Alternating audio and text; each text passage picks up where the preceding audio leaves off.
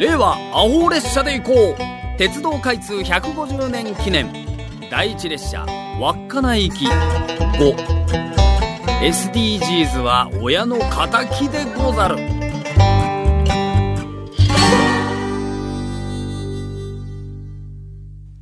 SDGs 私の苦手な言葉です。横文字の流行言葉は大嫌い。いや大の苦手だが中でも SDGs は嫌だね。SDGs とは持続可能な開発目標 Sustainable Development Goals の略語で2030年までに実現すべき17の国際的目標を定め7年前の国連サミットで採択された。17の目標は貧困をなくそう飢餓をゼロになどなど反対できないごもっともなことをずらりと並べているのだが些細な歌詞を取り上げて SDGs の精神に反すると虎の意を狩る輩が必ず出てくるのが嫌なのだ。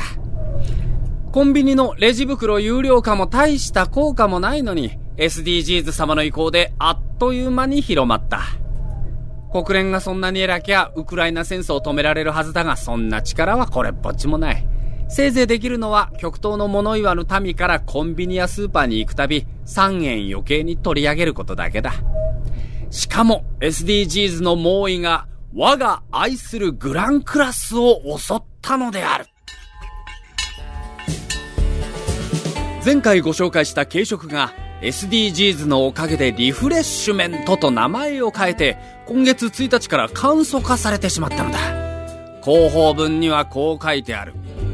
SDGs の達成に向けこれまでの生食方式から冷凍方式に変更することでリフレッシュメントの廃棄数削減に取り組み食品ロスの削減を一層推進します。東京で弁当屋を営み年70億円を売り上げている玉子屋は1日6万個作って廃棄するのは60個と言われる。廃棄率はわずか0.1%もちろん生食だ。なのに一列車に18人しか乗れないグランクラスで多量の食品ロスが出るとはどういうわけか。私が乗った時はほとんどの客が軽食を頼んでいたというのに。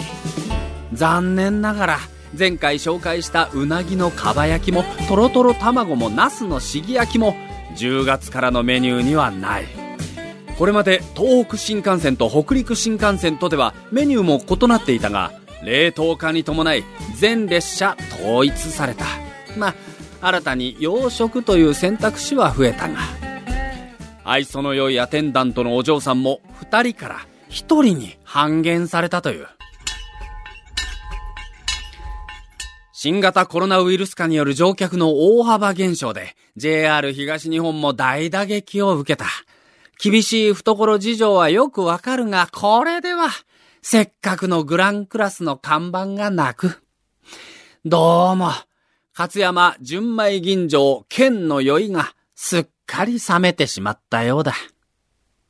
緑茶でクールダウンして、日本一長い青函トンネルを抜けるとしよう。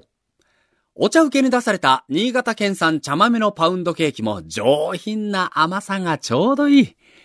青函トンネルは全長53.85キロ、海底部分23.3キロで、新幹線が開通する前は、達比海底と吉岡海底の2つの駅があった。もちろん観光用である。さて、その跡地はどうなっているかと、暗闇に目を凝らしていると、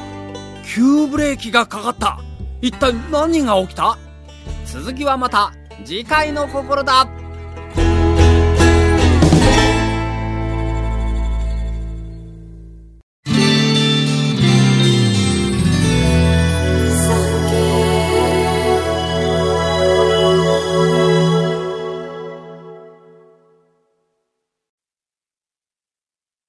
産経新聞社がお届けする戦後史開封。